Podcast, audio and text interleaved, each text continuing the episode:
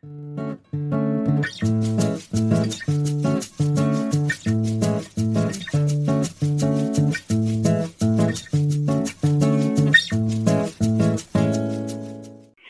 oi, pessoal. Hoje eu estou aqui com a Rafaela, com a Marina, com a Bárbara, para a gente iniciar mais um Chá das Quatro. Meu nome é Carla e hoje eu que vou conduzir aqui a nossa conversa, a nossa prosa da manhã. Eu separei, gente, um tema que interessa a todos os, os psicólogos junguianos, que é sobre o processo de individuação, né? O nome do chá de hoje é Chá com Si Mesmo, né? Que é o arquétipo que rege o processo de individuação, né? Esse processo de tornar-se quem se é, de tornar-se si mesmo. Vamos lá?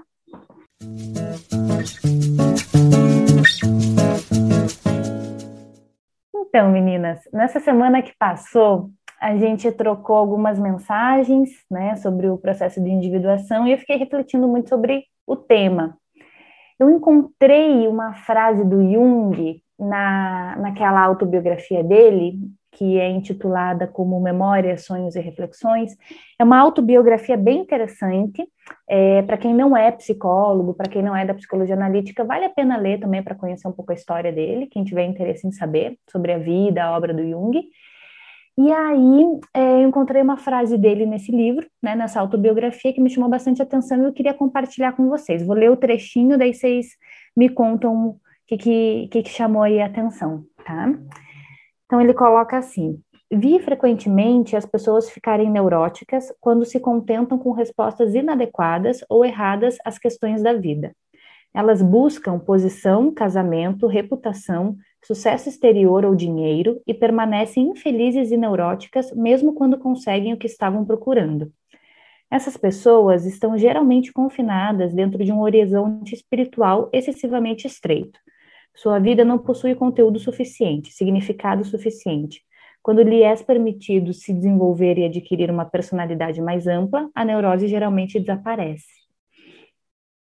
Eu achei essa frase bastante pertinente, bastante forte. O que vocês acharam, meninas? O que mais chamou a atenção de vocês? Me lembrei muito da teoria freudiana mesmo, né, da psicanálise, que é onde nasce a psicologia, que da repressão da, dessa energia vital ser entendida como uma libido, né, sexual, de uma energia, uma pulsão sexual. E de que a psicologia ela nasce muito nesse estudo, né? Eles percebem que as mulheres estavam ficando cegas e não tinha nenhuma causa física. E aí através da hipnose, elas chegam numa questão emocional que foi reprimida e elas voltam a enxergar eu me lembrei um pouco desse processo e o quanto quando a gente tenta se encaixar em moldes, em modelos, em coisas socialmente impostas, a gente não interrompe, não bloqueia, não abafa esses impulsos genuínos, né, do nosso ser, assim. É muito legal, Nina, ouvindo você e a frase da Carlota, me veio um pouco é, do quanto é difícil entender que o sentido está para além do óbvio, né? Ou enfim, ele é mais óbvio do que a gente imagina. Que se tornar a gente mesmo é, é, é liberar essas forças que estão em nós, é, é, questionar um pouco o que realmente é, nos move e não necessariamente esse estereótipo, né? Assim, dessas coisas prontas, né? O Jung viveu em uma outra época e me chama a atenção que as coisas que você falou ainda são as mesmas, né? As pessoas ainda procuram as mesmas coisas. E questionar isso, às vezes, é sair do padrão. E sair do padrão é ser a gente mesmo. Exatamente, Rafa. É, e aí, para complementar, né, fiquei pensando o quanto é difícil saber quem se é, saber o que é meu, o que eu desejo, né? Quem eu sou na essência.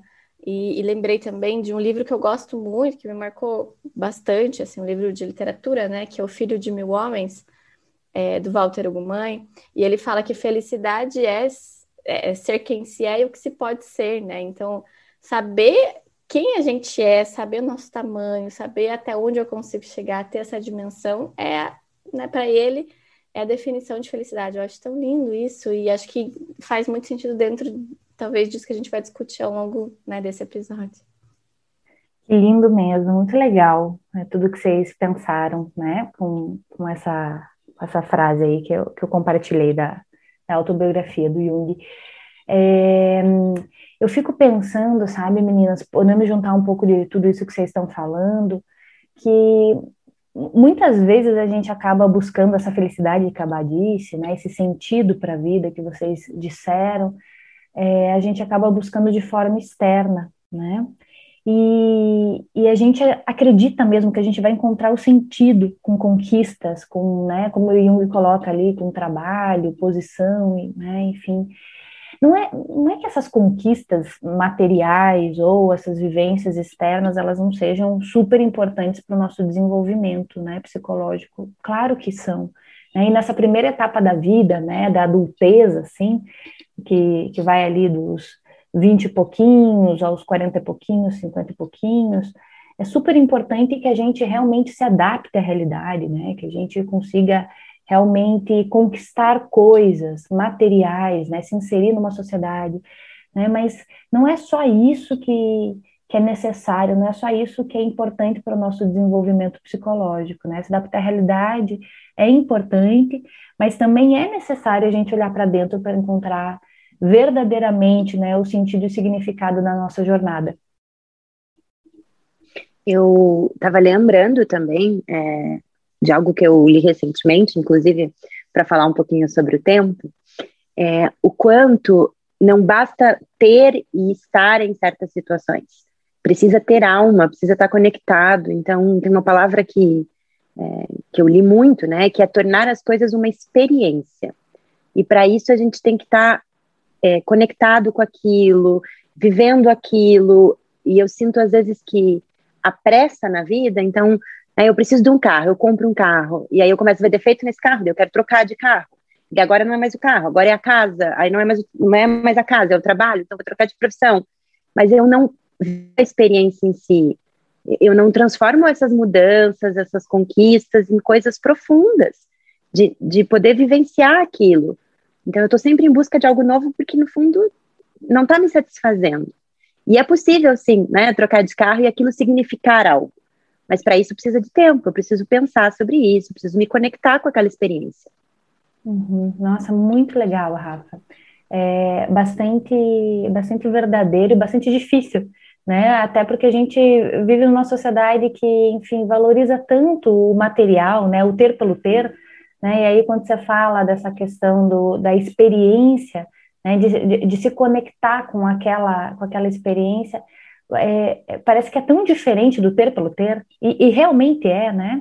Qual que é o propósito de eu comprar um carro, né? Qual que é o propósito de eu querer esse apartamento? Qual que é o propósito, acho que até de outras experiências como o casamento, o namoro, o companheiro, é, o filho, né? Enfim, de querer ser mãe, né? Qual que é o propósito disso, né? De ser por ser, de ser porque aos 30 tá todo mundo tendo filho, né? Então, acho que encontrar o propósito disso realmente é bem complicado. E isso diz, né, encontrar esse propósito diz o processo de individuação. E o quanto a gente literaliza esse propósito, né? Então, assim, ah, o propósito é ter esse trabalho porque eu quero ser rico. Tá, mas isso não é um propósito, né? O propósito é uma coisa muito mais profunda, é uma coisa, assim, que traga sentido interior para algo que a gente está vivendo fora. Até porque essa coisa do ser rico, né? É assim, para que, que você quer ser rico? Porque eu acho que isso vai me trazer felicidade. Então, tá, mas o que, que é felicidade para você? Não é que dinheiro não traga conforto, segurança, se isso de repente é significado de felicidade, não sei. Mas é muito particular, mas assim, é não se relacionar mesmo, né? Não estar tá conectado. Quando a Bárbara falou da, de que a gente vai seguindo modelos, eu fiquei pensando muito de que às vezes é mais fácil a gente não fazer escolhas, né? Porque aí eu, pode ser que eu erre. E a gente tem muito medo de errar, né? A gente entende o erro como um fracasso e não como parte da caminhada. E então, às vezes é mais fácil seguir um modelo, não ter que não dá trabalho, né? E, claro, ninguém faz isso por mal ou pensando, mas é justamente porque a gente entra nesse piloto automático aí, né? Do estar tá desconectado, do tá fora. Uhum. E até, né, Ninoca, eu estava pensando nisso, a gente nasce e a gente segue modelos, né? De pai, mãe, escola, instituições, enfim. E a gente acha que a vida é sobre isso, sobre muitas vezes a gente pode achar que a vida é sobre isso, sobre seguir modelos, né? Então, ah, para eu ser feliz eu tenho que seguir isso, eu tenho que fazer isso, eu tenho que ter aquilo, né? E na verdade essa essa lógica de seguir modelos vai muito em contra da lógica do processo de individuação, que é justo esse processo de diferenciação da psique, né? De uma diferenciação do indivíduo desse inconsciente pessoal dos complexos parentais, quanto também coletivo, né? Massificado. Né? E essa diferenciação é, é realmente ela é muito importante para a gente poder realmente ser fiel àquilo que a gente é de verdade, né? E assim, não é ir contra esses modelos, porque não é contra esses modelos, mas é, é poder se questionar sobre esses modelos e saber se realmente isso faz sentido ou não faz. Existe, né, nisso que você está trazendo, vários tipos de reflexão. Eu sinto que a nossa sociedade hoje ela reflete muito, às vezes, é, nesse ímpeto assim, né? É, o que é o casamento e vamos filosofar e vamos desconstruir, às vezes, muito uma ideia pronta, né? Então, está se abrindo um leque para outras situações. Então, tem uma discussão, né, muito nesse sentido racional e de se pensar e expandir muito as nossas noções e aquilo que a gente compreende. Mas as pessoas ainda não têm o hábito de perguntar para si, né? Dessa reflexão um pouco mais é, menos no intelecto, né? Um pouco assim, o que, que eu sinto quando eu penso em casamento? Como é que é para mim? O que, que eu imagino? O que, que eu sonho? Então, vem muito essa coisa pronta, às vezes dos modelos, depois a gente desconstrói os modelos, mas ainda assim eu não me conectei com o meu, com aquilo que é para mim. Eu acho que quando você falou diferenciar, eu fiquei pensando um pouco nisso, assim, diferenciar do que está fora, daquilo que já foi dito, para poder encontrar o meu mesmo que a resposta vá ser igual a do que está fora, mas primeiro tem que ir para dentro para poder descobrir. É, eu não posso ficar só no fora. E não dá para questionar só no intelecto, né? Tem que questionar um pouco mais com o coração. Essas uhum. reflexões um pouco mais existenciais, né? O que é ser feliz para mim? O que é o casamento para mim? E não só às vezes também nesse modelo estrutural, né? Nesse questionamento estrutural. Uhum, faz todo sentido. E o quanto, né, Rafa, estava pensando aqui, a gente tem medo mesmo, né? A gente estava falando do medo, é, medo de errar, medo de, de ir para um caminho e daí, sei lá, né, colher alguns frutos que talvez não sejam tão benéficos para a gente, enfim, se frustrar e doer. Como às vezes, assim, a gente tem medo de olhar para os nossos sentimentos, talvez por não confiar, de olhar porque quando você fala disso é olhar para dentro, mas não olhar para o intelecto, né? Olhar para dentro, mas também olhar para as nossas emoções, o quanto isso pode ser angustiante muitas vezes por a gente não ter um controle, por não saber se vai dar certo ou errado, e daí vem esse medo de errar, vem esse medo do fracasso, de colher frutos que não são legais, enfim, né? Então, penso que é, é, um, é, realmente é um grande desafio. Eu acho interessante porque na, na obra do Jung ele coloca muito o processo de individuação como um processo necessário no segundo, na segunda metade da vida. E claro, a gente que, que estuda psicologia analítica, a gente sabe que o processo de individuação acontece desde, o, desde a barriga, da barriga, quando o, o bebê está na barriga, né? Que ele está no processo de crescimento, de diferenciação dele.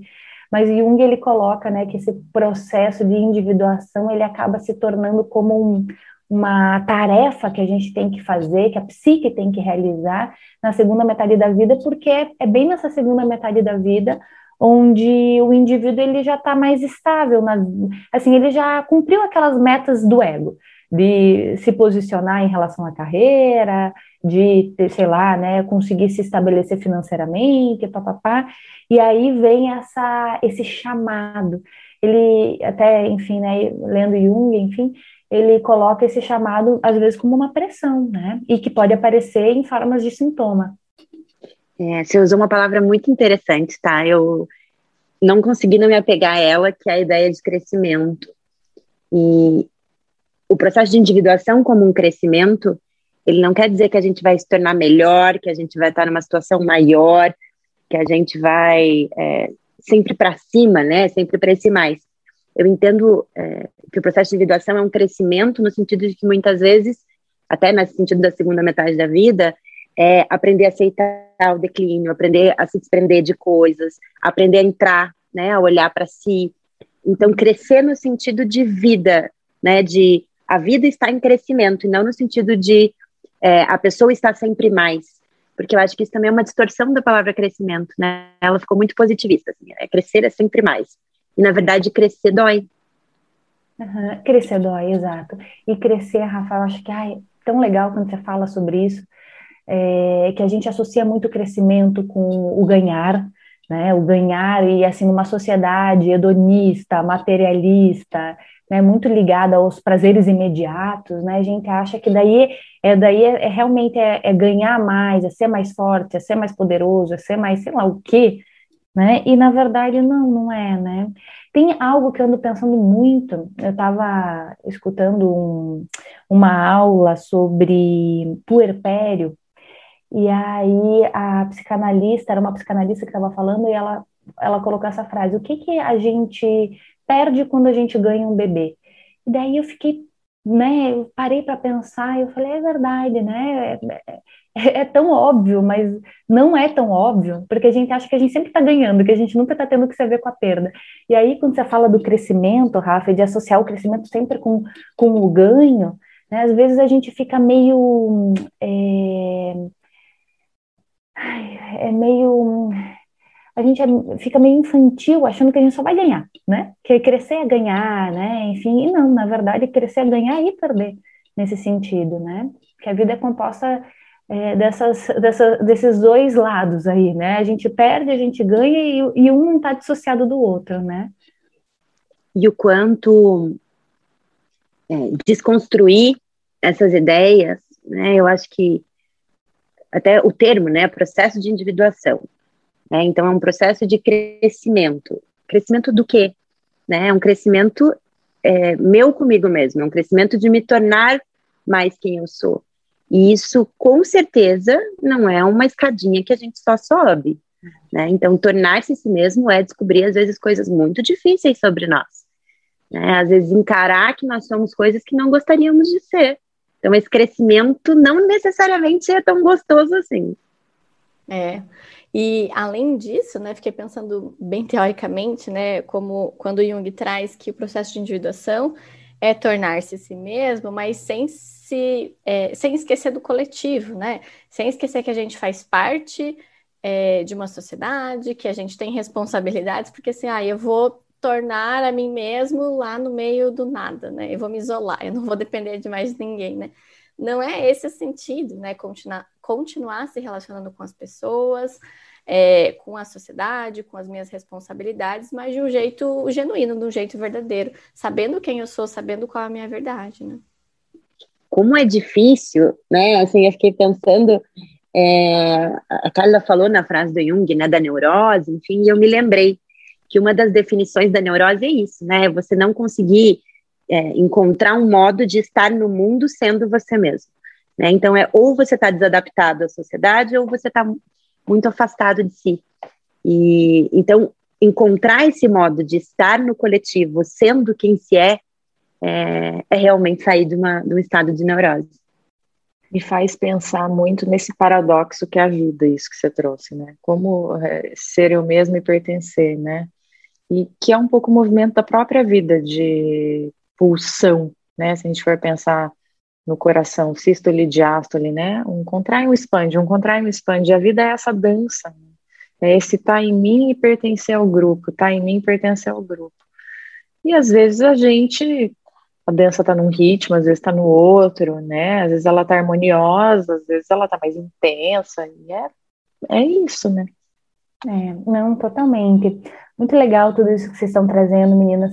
Até porque, assim, Jung, na frase, né, que eu trouxe, enfim, lá da autobiografia dele, ele fala muito da, do preço que a gente paga, né, enfim, é, quando a gente vive somente para fora, né. Só que, ao mesmo tempo, isso que a, que a Bárbara trouxe, que é super legal, de, tá, né, tudo bem, a gente também tem que se dar conta que não é a gente não adoece só para viver somente para fora, mas a gente pode adoecer de ficar em si mesmado e aí não conseguir pertencer e aí não conseguir dialogar, né? Mas talvez assim o mais comum é, seja a gente ver realmente pessoas muito adoecidas na nossa cultura ocidental por estarem vivendo muito mais para fora né, do que realmente estarem adoecidas por estarem muito em si mesmadas, né, muito fechadas dentro de si mesmas, né. E aí, é quando Jung ele coloca assim a neurose, né, enfim, que a gente a gente paga um preço por, por viver só para fora, né? A gente paga esse preço adoecendo psicologicamente com sintomas, e aí a gente pode pensar pensamento autodestrutivo, abuso de álcool, droga, sei lá, troca constante de parceiro, ou troca constante de trabalho, compulsão, né? Esses sintomas, eles podem aparecer também como uma, uma tentativa da nossa psique de se conectar com o mais profundo, né, com o sentido. Não é que seja ruim o sintoma, né, enfim, porque eu também pensei nisso da questão da neurose, né, ah, né, enfim, a gente paga o preço com a neurose. É, mas é uma tentativa também, é uma estratégia da nossa psique de dizer, de avisar assim, algo não tá legal e a gente precisa mudar urgentemente, né, mas se a gente seguir isso literalmente, né, e não se haver com essa, essa vontade de troca constante de carro, de emprego, de parceiro, sei lá o quê, realmente a gente acaba se alienando mais ainda e se perdendo mais ainda, né? E você falando, Carlota, é, me trouxe, né, também uma coisa muito da, da teoria junguiana, que é assim, o quanto é, esse tornar-se a si mesmo não é egóico, né? Então, assim, o quanto não é o eu, eu, eu, eu, eu que a gente tem em mente. Então, esse processo de tornar-se a si mesmo não é para nós, não é para ser um ser especial e único e né, e transformado e excelente. É o contrário, né? É para me colocar em função da vida, de algo maior, né? Então, acho que isso que a Babi trouxe ativo, né? Então, eu me torno a mim mesmo, eu me encaixo melhor e isso é assim quase uma devoção à alma, à alma do mundo, né? Eu tenho algo a contribuir para além de mim. Então, quando penso no sintoma, eu também penso nisso, assim, ah, esse sintoma está me incomodando, ele é um problema, porque ele é muito difícil. Pois é, mas ele é difícil para você, mas tem uma finalidade maior do que isso. Né? Assim, talvez você precise passar por isso porque você tem um lugar no mundo que precisa de você, não é só para você, não, não é só para o teu bem querer. Uhum, exatamente, né? De tentar entender é, o sintoma como uma tentativa de reconexão, né? E, e, como você disse, Rafa, que eu acho muito pertinente, acho que até para a gente poder finalizar o papo de hoje, é, de que não, esse processo de individuação não é para eu ser um ser humano iluminado, um ser humano, sei lá, é, good vibes, né, como as pessoas falam, mas é, é para eu realmente estar cada vez mais a serviço da vida, né, da vida que me habita, da vida que existe lá fora, né, enfim, e de, de estarmos a serviço disso, né, no nosso processo, né, em conexão porque senão realmente a gente acaba entendendo um processo de individuação como algo que não tem a ver com o processo de individuação, né? A gente acaba entendendo como uma uma certa fortaleza egóica, como um amadurecimento egóico, que não é sobre isso, é sobre é sobre a vida, é sobre a alma. É, para terminar, uma coisa, eu estou me lembrando de vários trechos do Jung, tá? Enfim, várias coisas que ele fala muito sobre a diferença entre individuação não é individualismo. Né? Eu acho isso muito importante. Né? Que tornar-se a si mesmo não é se tornar um ser individualista que só pensa em si, que só pensa naquilo que quer. É, é, é diferente. Né? Eu acho que a diferenciação entre você encontrar qual é a, tua essência é muito diferente de se tornar um ser individual, um ser né, muito autocentrado.